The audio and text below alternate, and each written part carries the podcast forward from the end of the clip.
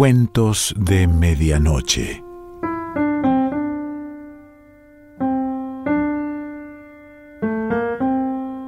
El cuento de hoy se titula La huésped y pertenece a Elizabeth Ascona Cranwell.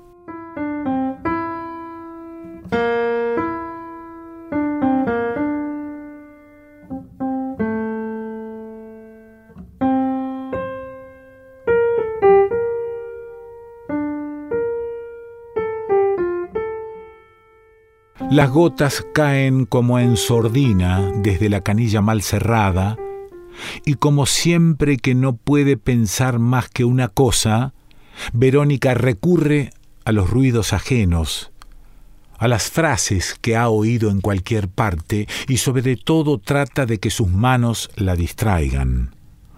Dos porciones de harina y después batir durante cinco minutos.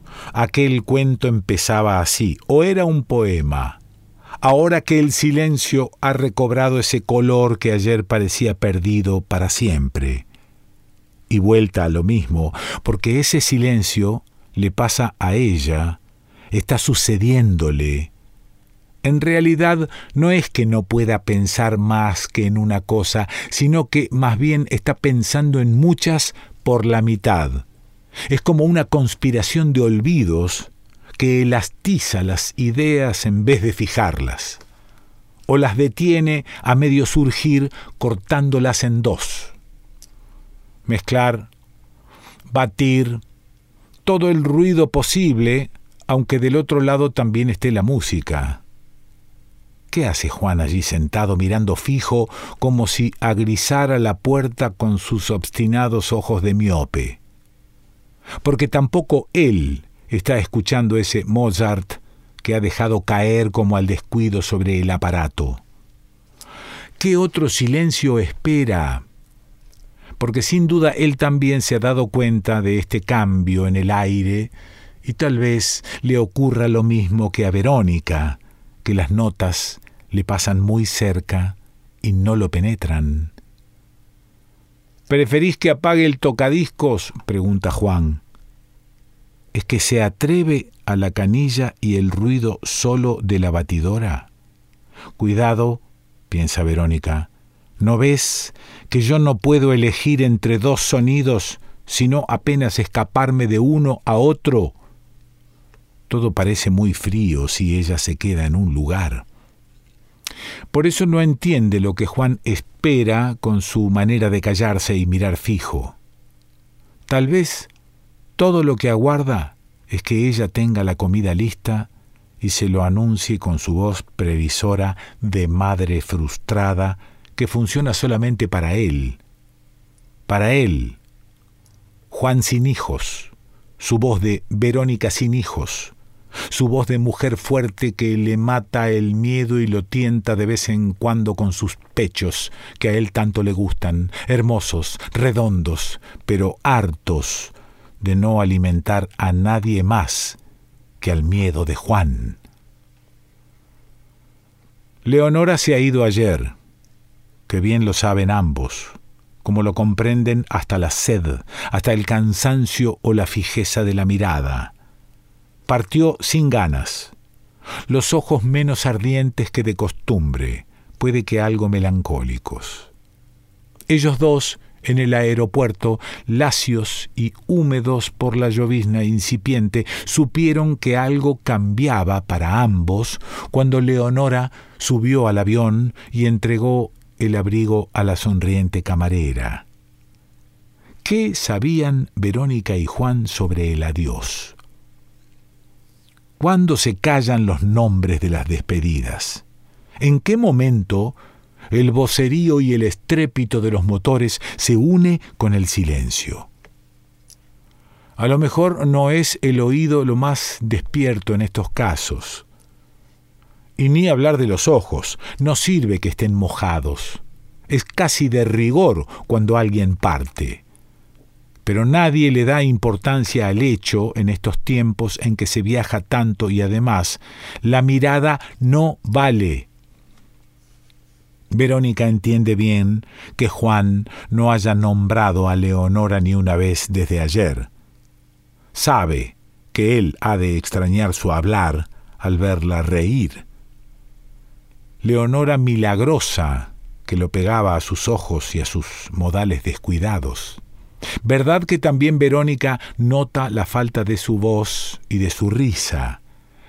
Es cierto que desde que ella se fue la casa ha perdido cierta cuestión de luz, la cualidad de tener alma, y puede extrañarla tanto como Juan, pero decirlo sin miedo, aunque tenga mucho más miedo en el fondo de ese raro sentimiento de vacío, de cosas huecas, sin Leonora, de este viento de invierno, de una diferente soledad. Juan quiere de pronto preguntar algo, mientras mira a Verónica sin atreverse, con la palabra casi visible en sus labios algo caídos. Claro que ella sabía que a él Leonora le gustaba. Lo supo por muchos indicios y hasta por la mirada miope, esta vez algo más intensa y humedecida. Mientras el agua cae ahora directa sobre un vaso, Verónica piensa que aquello tiene que ver algo con lo que él trata ahora de decirle. El agua y la música son demasiado para ella, y el vaso se desliza y choca contra el suelo. Él la mira como sorprendido. ¿Por qué estás tan distraída? ¿Qué pasa en tu cabeza de mariposa? Ella cierra la canilla y apaga su ira lentamente mientras va hacia la heladera. Qué coraje, Juan, piensa para sí. ¿Me querés decir si una cabeza de mariposa hubiera soportado hasta ahora tus ataques de insatisfacción, tus problemas profesionales y esa forma tuya de resistirle a la vida? Verónica recuerda las noches interminables cuando se quedaba despierta para acompañarlo a leer esos libracos espantosos que le permitirían terminar velando insomnios y atendiendo jaquecas entre reales e imaginarias. Pero, ¿para qué decirlo y destruirle lo que le queda en un rincón menos gris que el resto?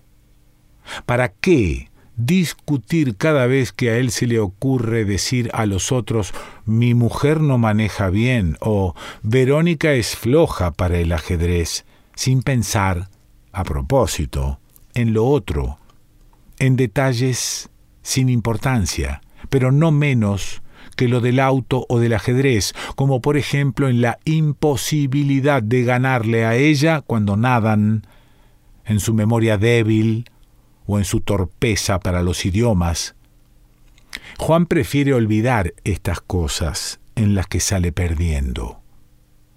Y Verónica lo deja que siga refugiado en su nada, en su creer que me protege cuando por su culpa hace tiempo que dejé de necesitar su protección, en su convicción de que me ampara cuando solo me acompaña a medias. Antes de la visita de Leonora, el costado rutinario de Juan se resistía, como siempre, a lo nuevo.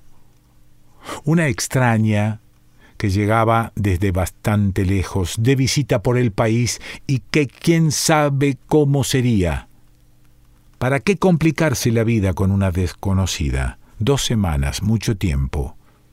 Y Verónica convenciéndolo, explicándole que Leonora era amiga de Delia, tan buena, y después de todo se trataba de una artista, una persona interesante con quien conversar por las noches y a quien mostrar la ciudad como un pretexto para que ellos mismos la viesen de nuevo. Ahora Juan se está acordando de aquella noche cuando llegó la huésped de la improvisada fiesta de bienvenida. Es tan sola a veces nuestra ciudad, los mismos amigos, las mismas conversaciones.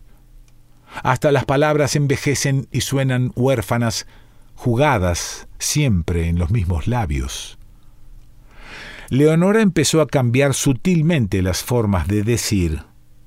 Hasta se pedía fuego o música de manera distinta. Leonora cantaba con su guitarra. Sin tener una gran voz, era la diseuse perfecta. Su risa parecía venir de muy lejos e irse desilvanando. Terminaba con una especie de eco como si quisiera atrapar su propio sonido. Fue una reunión muy viva y ninguno de los tres tenía sueño cuando la gente se fue. Leonora bebía casi ritualmente, hablaba de su país, de su profesión, actriz de teatro, mientras Juan y Verónica rivalizaban en la tarea de llenarle la copa o encenderle los cigarros. Juan había olvidado su eterno cansancio de hombre que duerme mal. Y Leonora escuchaba lo que él decía, sabiéndose admirada y disfrutándolo desde una distancia sin compromisos. Y así empezó aquel período que iba a durar un mes y no los quince días previstos. Si Verónica y Juan quisieran ahora hacer memoria de todos esos días en que Leonora estuvo con ellos, seguramente se les mezclarían las imágenes. Juan recordaba las manos de Leonora jugando con un cierre relámpago, su preferencia por el color turquesa, sus charlas sobre teatro, una que otra canción. Tal vez el ruido de la ducha sobre su espalda detrás de la puerta cerrada.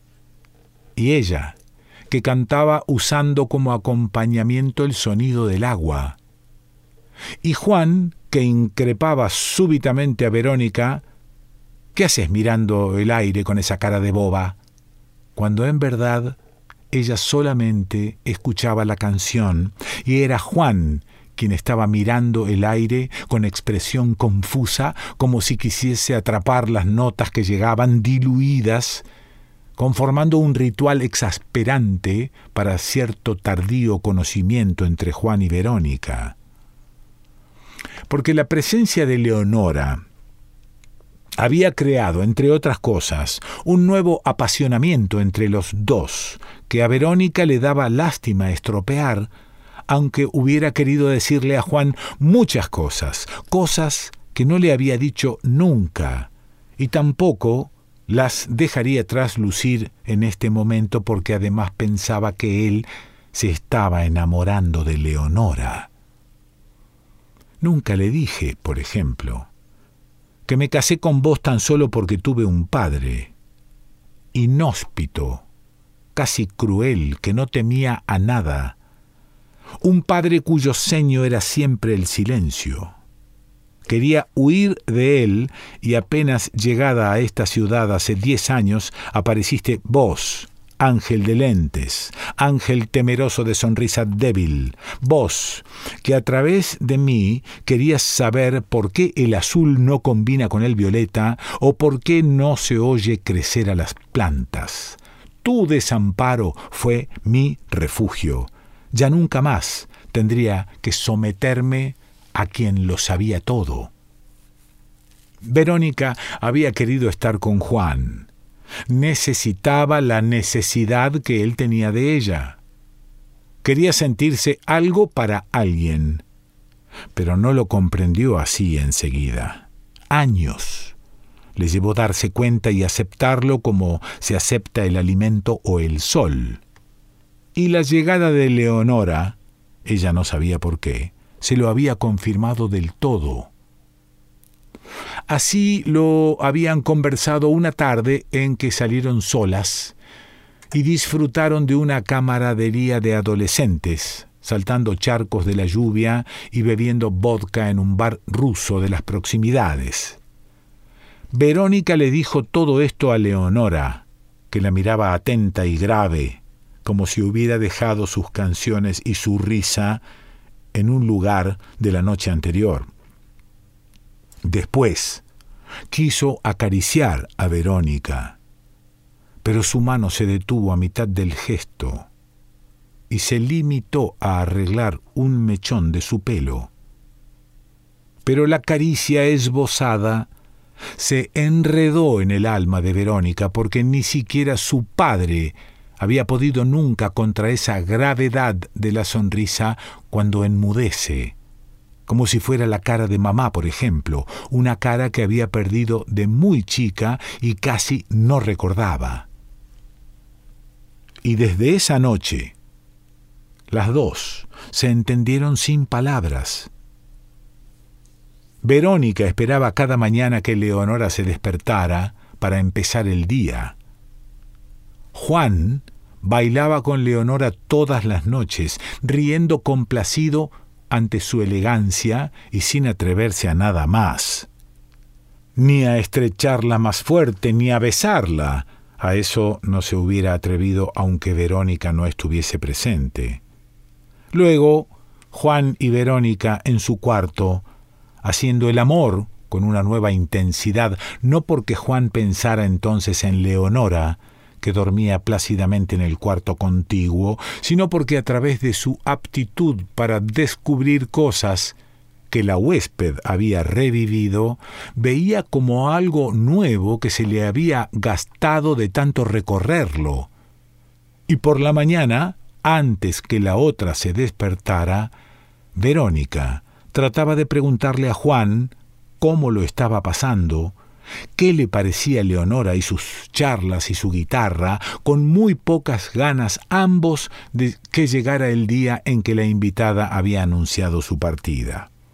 Y Juan, que reparaba repentinamente en el nuevo vestido color habano de su mujer, y le pasaba el brazo por la cintura en el preciso momento en que Leonora entraba, y él, sin quitar el brazo, le contaba cómo a Verónica le gustaba cierto perfume que traería al día siguiente y lo hacía cuidadosamente envuelto junto con un ramo de flores para la otra, que entregaría con una sonrisa tímida mientras se encendían sus ojos miopes.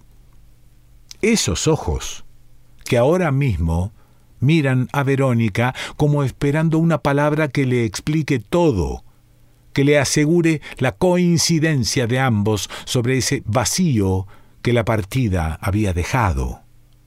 ¿Y qué hace Juan entonces? Ahora que Verónica ha terminado su tarea, ha cerrado la canilla y se dispone a llamarlo a comer con su voz de madre frustrada. ¿Qué hace Juan con ese disco que no se decide a cambiar.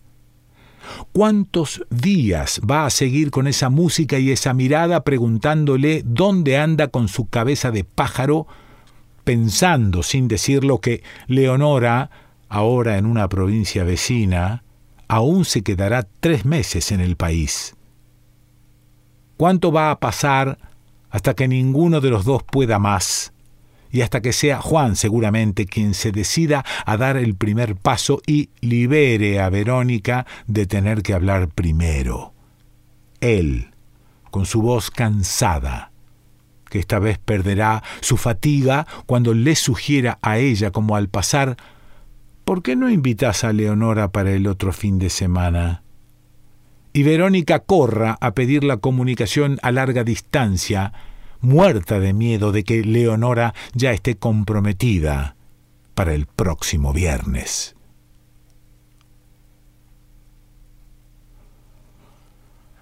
Elizabeth Ascona Cranwell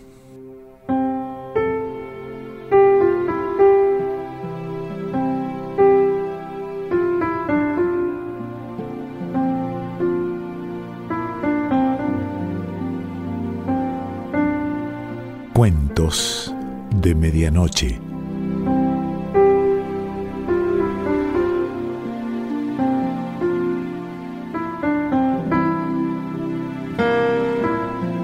Selección Pancho Mondino.